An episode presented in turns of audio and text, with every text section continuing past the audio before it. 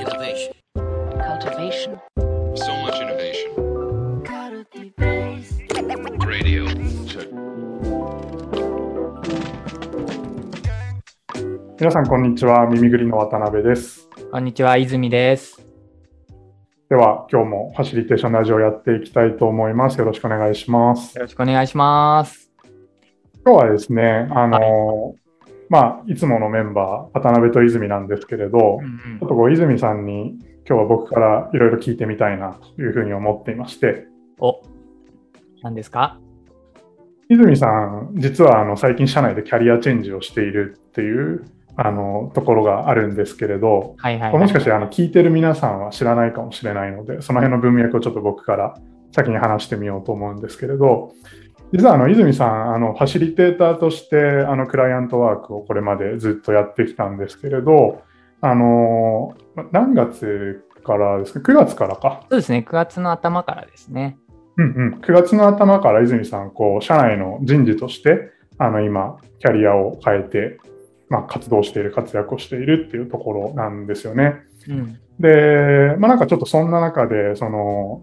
ファシリテーターが人事になると、どんな気づきがあるのかみたいなところを今日ちょっと、泉さんと一緒に探索していきたいなっていうふうに思ってまして、あのまあ、まず率直に、あの、今、人事になって、まさにこういろんなことをやり始めていると思うんですけれど、はい。今、泉さんが担ってることとか、うん。面白いなと思ってることってどんなことなんですか？そうですね。あのーまあ、あの、この9月からいきなり完全にあの、業務が全部ガラッと変わったっていうよりも、まあ、もともとあの、旧ミミクリ時代から、あのまあ、コンサルティングの事業部で、あの、クライアントの皆さんに、こう、組織開発とか人材育成の、まあ、あのサービスを提供させていただいてたんですけど、まあ、それと兼務っていう形で、あのーミミクリデザイン時代に、それこそミミクリのこうスローガンを作る、あの、ワークショップを社内で先導したりとか、まあ、あとはその、まあ、それこそその採用周りで、あの、やれる人がいなかったので、ウォンテッドリー開いて、初期面談ずっとやってみたいなことを、あの、手なりでやったりとか、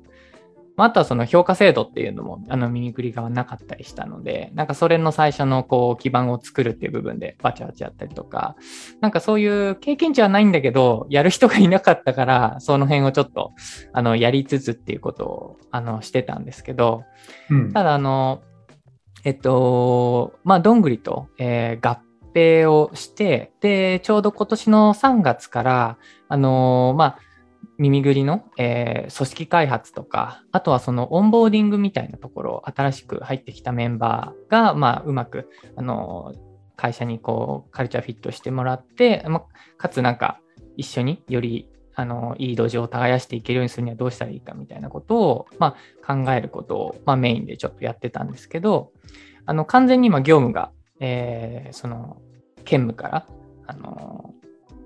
まあ、人事専任っていうところになって、まあ、大きくになっているところは、あの、その、組織開発の、あの、耳ぐりの、えーうん。組織開発をしていくために、まあ、全社的な視点だったり、あとは各、あの、耳ぐりの場合は、あの、ドメインっていう、まあ、部部署がいくつかあるじゃないですか。あの、はい。クリエイティブであったり、ビジネスであったり、ファシリテーションだったり、そういうそのドメイン単位の組織開発とか、あーそういうこともあのードメインのマネージャーたちと協力しながらやっていくっていうところを今はメイン業務にしていますね。うんうん、なるほど、なるほど。確かに、その9月からキャリアチェンジしたっていうふうに言ったんですけれど、あのまあ合併する前の耳くりの時から、あの兼任っていう形で人事ロールと、あとはその、まあ、プレイヤーというか、うんファシリテーターとして活動しているっていう形でやってきてましたもんね。うんうん、で、なんか特にその、まあ、最近やっているのは、その組織開発を中心にした人事の仕事っていうふうに今話してくれたんですけれど、はい。こうまあ、人事の仕事って本当に、あのたくさんあるなと思っていて、うん。まあというのもあの僕も実はあのメーカーだったり、あとあのベンチャーの会社であの人事をやっていた経験があるので、あのある程度内容は理解しているつもりなんですけれど、まあ、こう採用だったりとか、あとそのタレントマネジメントがあったり、で、評価の時期になったその運用、で、そもそもの設計とか、であとはその労務管理とか社会保険福利厚生のその部分のこう整備だとか、であと泉さん言ってくれたようなこう組織人材開発っていうところがあったりするのかなと思うんですけれど、なんかこの組織人材開発のところでファシリテーターのこう知見があの生きるっていうのは、なんとなくこう接続感があるなっていうふうに思ってるんですけれど、なんかそこで言うとこう具体的に今この辺りが結構ファシリテーターやってたからこそ生きてるなみたいなところってあったりするんですか？うんうんうんうんうん。そうですね。やっぱり、あの、基本的にあのファシリテーションのコアスキルは全部生きてると思っていて、あの、うん、あの僕とナメさんで、あの、まあ、もともとあの、えっ、と、ミミクリ時代でね、あの、こう、ファシリテーションの、あの、まあ、ゼミみたいなことを持っていて、その延長線でカルティベースの方で、あの、研究会とかもやったりしてたじゃないですか。うん。で、その中でこう、ファシリテーションのコアスキルをこう整理するっていうので、あの、まあ、ファシリテーターには説明力だったり、観察力とか、即興力、情報編集、リフレーミング、場のホールド力みたいな、なんかそういうのがこう重要だよって言ってた、なんかそれらは、あのひ一つの場っていうところをこう見るとか、あの、1対1の関係性でそれを使うっていうよりも、なんかその枠がこう拡張して組織っていうところで、なんかその中で結構全部使ってるんだよなっていう感覚はあるんですよね。うん。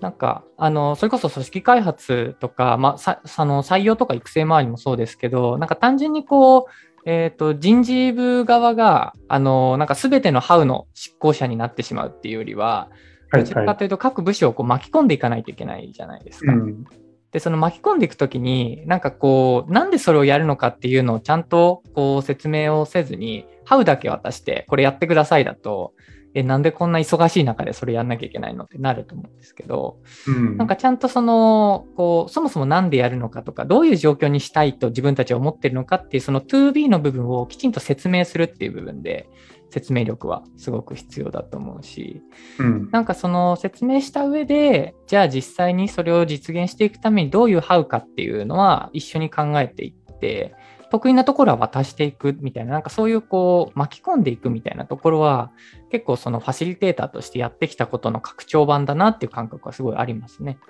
なるほど、なるほど。いや、面白いですね。僕もその人事をやっていて、ファシリテーターも今まさにやっていてっていうあのキャリアなんですけれど、やっぱりその、なんていうんですかね、人事ってこう仕組み作りもやって、で、ただそれをやっぱりこう組織に、まあ、浸透していくというか、組織がこう受容して、その自分たちでよりよくその制度自体をこう運用して、アップデートさせていくっていうこう文脈作りまであのきちんとやっていくところにあの責任があるのかなっていうふうには思っていて、うん。で、なんかそれで言うと、やっぱりこう、作ってそれを渡して終わりじゃなくて、今泉さんが言ってくれたような、その、ファシリテーターが普段やっているような、その、ある種、なんていうんですかね、こう、働いているみんなのこう意見を聞きながら、一緒にこう、制度自体をこうアップデートしていくとか、あと、それを自分たちの文脈にあの再解釈していくとか、そういうプロセスが必要になるっていう感じですかね。うん、そうですね。し、結構やっぱ重、あのーこれはファシリテーターとして、あとはまあワークショップデザインをやってきて、すごく根幹にある価値観として、あのーこう作ることで学ぶっていうジョン・デューイの、あのー経験学習の考え方ってあると思うんですよ。うんうん。あのーこうやっぱりそれを、えっ、とこうそ組織の中で組織みんなでこう何か学んでいったり作り上げていくっていう時にこう単純にこう仕組みとか制度をあの人事部側だけで作ってそれをあのー使ってもらうっていうのじゃなくて何かそのより良い状態にするために何かを作るっていうプロセスそのものにみんなを巻き込んでいってその中でみんなで学習していくっていうなんかその経験学習を組織レベルで回せるかっていうところの視点で結構今は考えていてうん。すごいそれはやっぱりワークショップとかファシリテーションをやってたからなんか根付いてる考え方だなって感覚はありますね。なるほど、なるほど。まあ、デューイのその、ラーニングバイドゥーイングとか、うんあの、また違う言い方で、こう、ラーニングバイクリエイティングとか、まあ、そういうこう営み自体をこう組織の中にこうきちんと作り上げていくっていう役割があるっていう話ですかね。うんなんかその観点でもう一個聞いてみたいのは、こう、なんていうんですかね、こうファシリテーターとして外部からあの、まあ、いろんな組織であったり、その会社さんに関わらせてもらうときって、ある種、その、まあ、外部のパートナーとして入っていくので、その、まあ、作りながら学ぶっていう、その文脈自体をあの持ち込んで実行していくっていうところに、あの、前提があるので、なんかその、なんていうんですかね、こう施策を打つっていうところに大きい抵抗感とかは出てこないのかなっていうふうには思っていて、うんうん。で、まあ、聞きたいこととしては、なんかその外側から関わるっていうのと内側から関わるっていうところで、うん。なんかその内側から関わる時の面白さや難しさってどんなところにあるのかっていうのをちょっと最後に聞いてみたいんですけれど、いかがですか、はいはいはいはいはい。いや、これすごい、やっぱり、あの、どっちも面白さあるんですけど、個人的には、やっぱり今は内から関わってるのがすごく面白いなって思うし、あとはまあ逆にその反面難しさも感じてる部分ではあって、あのやっぱりなんか自分自身も当事者じゃないですか。一組織の。で、それこそその、あの人事ポジションでそういうことをやっていこうと思ったら、こう自分の直属のこう上司である、それこそその CXO の安西みなべ、えーとあの結構対等にあの目線合わせしていかないといけないし、あのこうマネージャーとか HOX の、えー人たちをこうみんな巻き込んでいきつつ、あのメンバーたちの方もあのきちんと一緒に共にやっていくっていう関係性を築かないといけないってなった時になんかすごいこう当事者ならではのちょっと難しさというかあのまあファシリテーターとしてやっていく上でなんかそこの難しさはなんかちょっと感じる部分はたまにあったりしますね。うん、うんなるほど、なるほど。なんか僕らがあのファシリテーションゼミだったり、あのウィークリーのイベントでファシリテーションについて話をさせていただくときも、なんかその内側からの関わり方ってどういう工夫ができますかっていう質問とか、あの結構毎回いただくなっていうふうに思っていて、もしかしたらあの泉さんが今後そのあたりの解像度が上がっていったときに、うん。またそういった知見もあのシェアしていただけるのかなっていうふうに思ったりしまでもそこは、あのーやっぱり、なんていうんですかね、ここ外から関わっ、まあ、その人によるかもしれないですけど、やっぱ、うんと、うちだからこそ、えっと、コミュニケーションの量だったりとかは、なんかすごいこう、めちゃめちゃ取るんですよね。うん。あのー基本的に、えっと、各、なんて言うんでしょうね、こう、部署のあのコミュニケーションパスだったり、人間関係って大体把握してるので、うん。なんか、その中で結構その定期的にあのいろんなところでわちゃわちゃ動いてお茶をして今誰が何に関心があるかとか、まあ、あとそれをこう対面あのオンラインのお茶じゃなくて Slack 上とかそういうのでこう見つけてきてあそことあそこをこう組み合わせたらここ面白いこと起きるんじゃないかなとか。うん。なんか一見、あのーメインのこう目目的達成に直結してない、またはなんかそのストレートに結びつかなそうでも、でもこれじわじわボトムアップ的に効いてくるんじゃないかなみたいなことも、なんかいろいろ種が見える時があるので、なんかそういうのをこう、仕掛けたりストックしていけるっていうのはすごいなんか内からの面白さかなって今まだ言語化できてない部分ではあるんですけど、今、ぼやって思ってるのはそんなとこですね。なるほど、なるほど。確かにミミクリは、あの、対話する組織なので、あの、まあ、 Slack 上の、チャット上での情報のトラフィックもなかなかすごいですし、うん。あとはその、ミーティングの中での情報量っていうのもなかなか、こう、豊富で、どういうふうにファシリテートしていくのかって、難儀な部分もあるのかなっていうふうには思ったりするんですけれど、うんまあだからこその面白さみたいなところがこう見え始めてるっていう感じですかね。そうですね。えちなみに、鍋さんは、うちからあの人事やってた時って面白さどの辺に感じてたんですか？そうですね。やっぱりずっと、あのーなんていうんですかね、こう、どこまでをゴールにするっていうのがないというか、ずっと関わっていくっていう前提でやっていくので、なんかもっともっとよくできるよねっていう感覚を一緒にこう分かち合いながら進めるっていうのはすごくいいなっていうふうに思ってましたね。うんうんう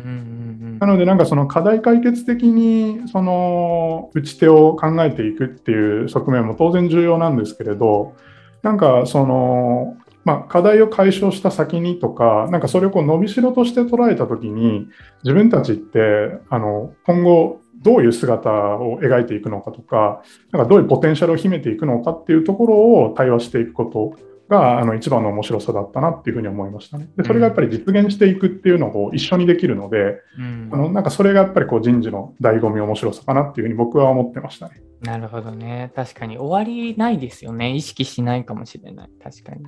そうですね。うん